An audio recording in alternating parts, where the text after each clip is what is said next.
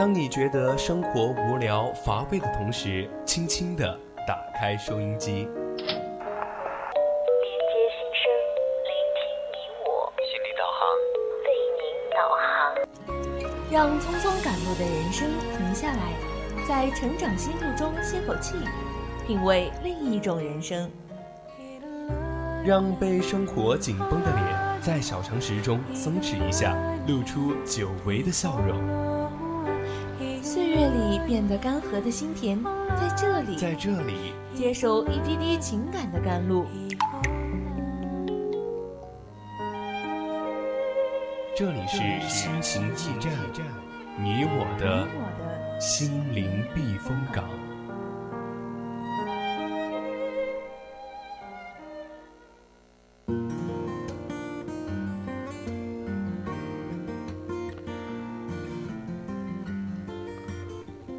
欢迎回来，这里依然是我们的心情驿站，我是主播小迪。听众朋友们，大家好，我是主播苏西。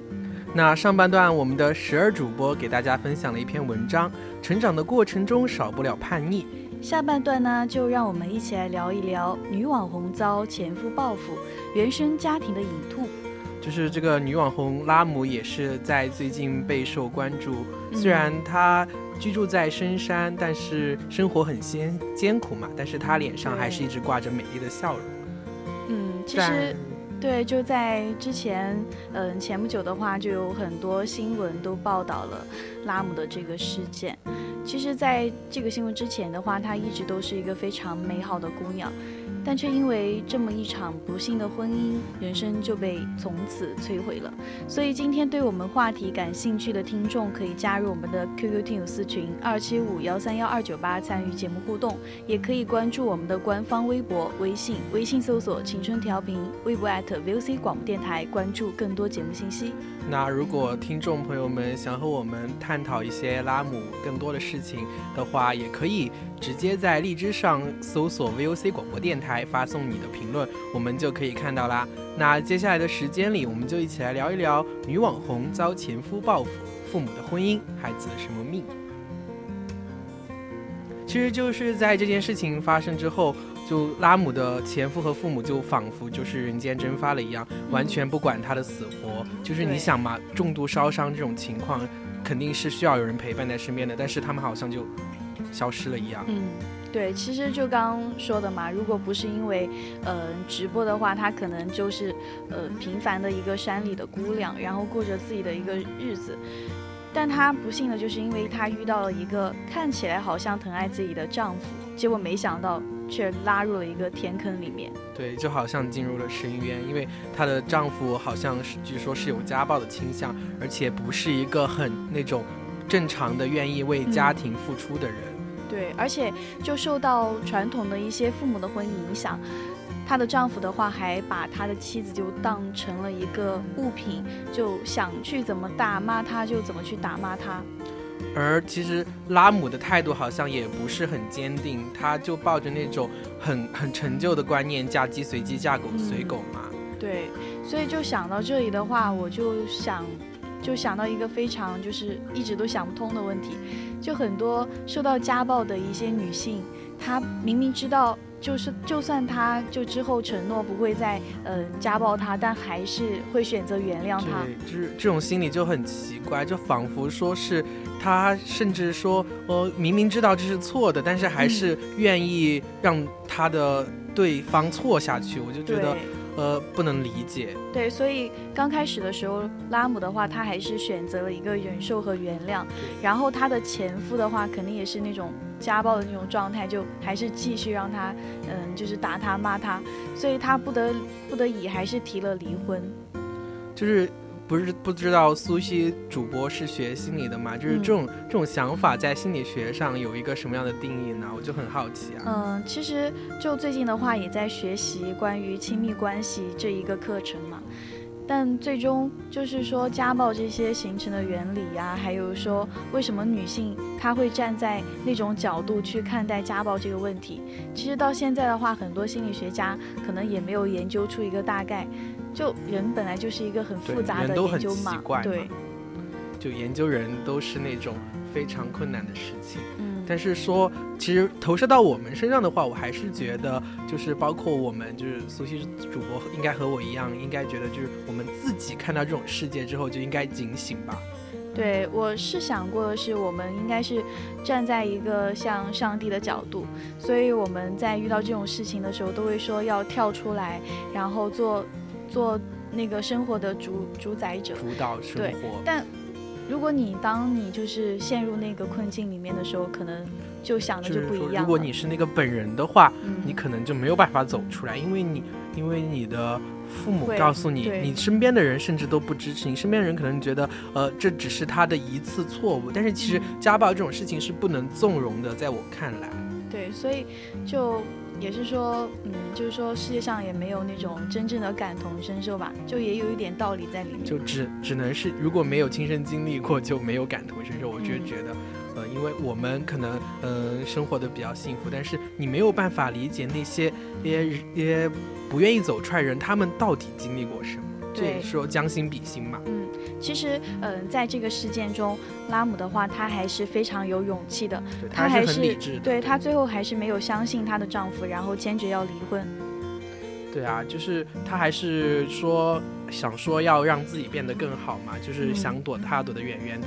但是她的父母的保守的婚恋观却让她失去了这种机会，就是在第一次的时候居然选择了原谅，让她有了继续伤害拉姆的机会。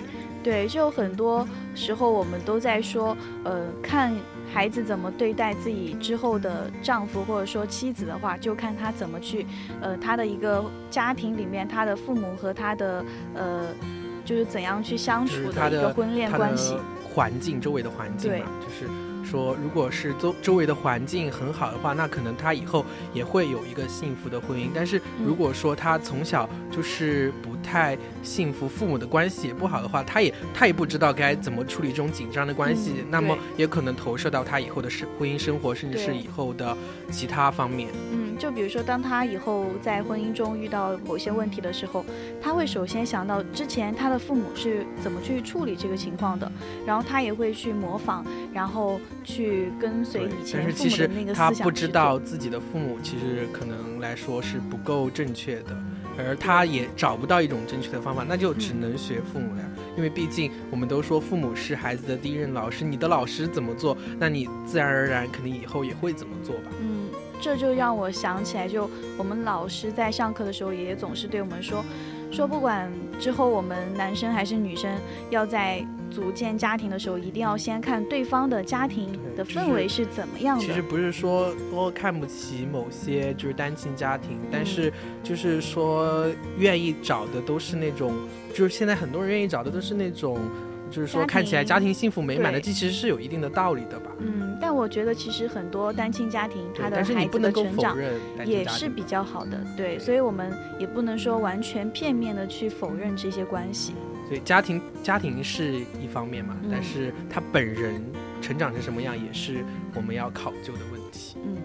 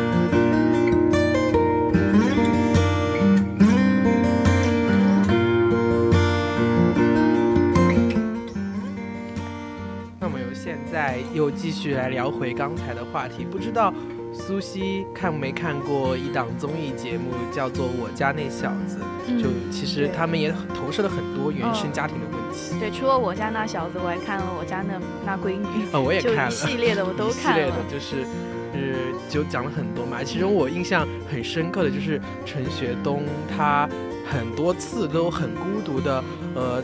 在一个角落里默默的哭，然后我就在想这是什么原因？嗯，这个话题，这个画面我也想想到了，因为当时陈学冬确实还就是蛮引人注目的，他当时就是在每一期节目里面都非常的那种，就是敢于去挑战一些呃比较极限的运动嘛。对。然后那个时候就就他的话就介绍了说他。小时候父母很早就离异了，然后一直都是跟着自己的姑妈还是姑姑，然后就一直在生活。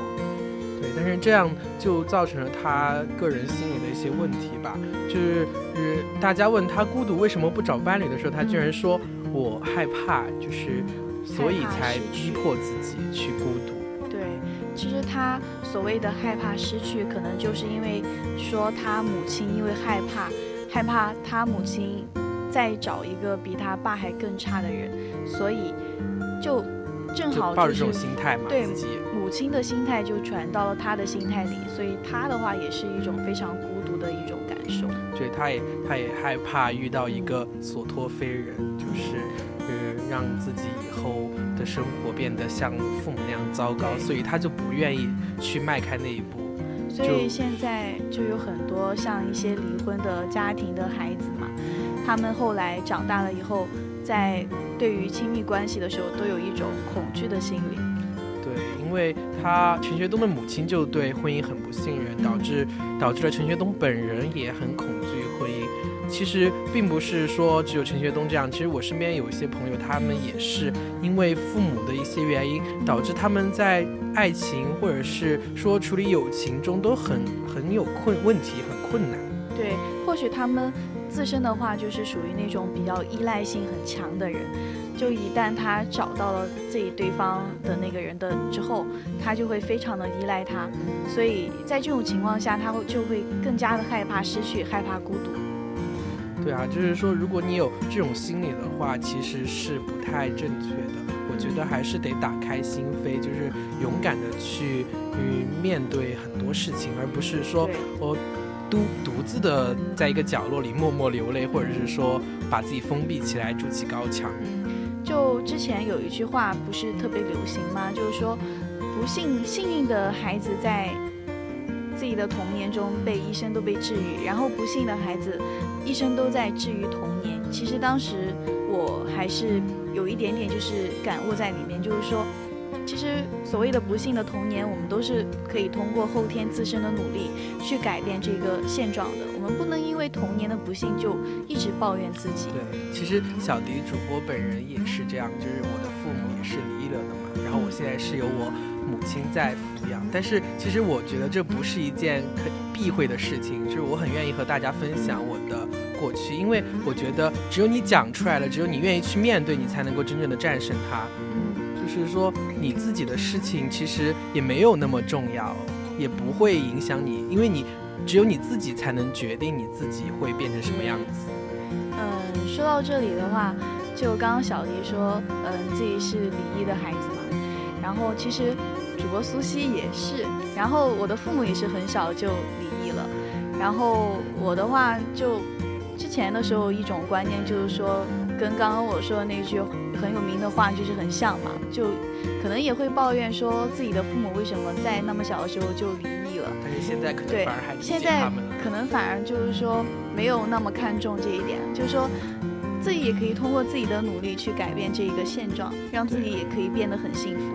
对，其实我也一直在鼓励我的母亲去追寻她的爱情，找她的另一半。其实我觉得这种心理就很好啊，就是。是你要你自己要走出来，然后你还要帮助你的父母走出来。你不能够说，呃，我你自己还在那里就是想想七想八的，但是你的但是你的母亲同样也很痛苦，他们也很痛苦，他们看到你这样子也很痛苦。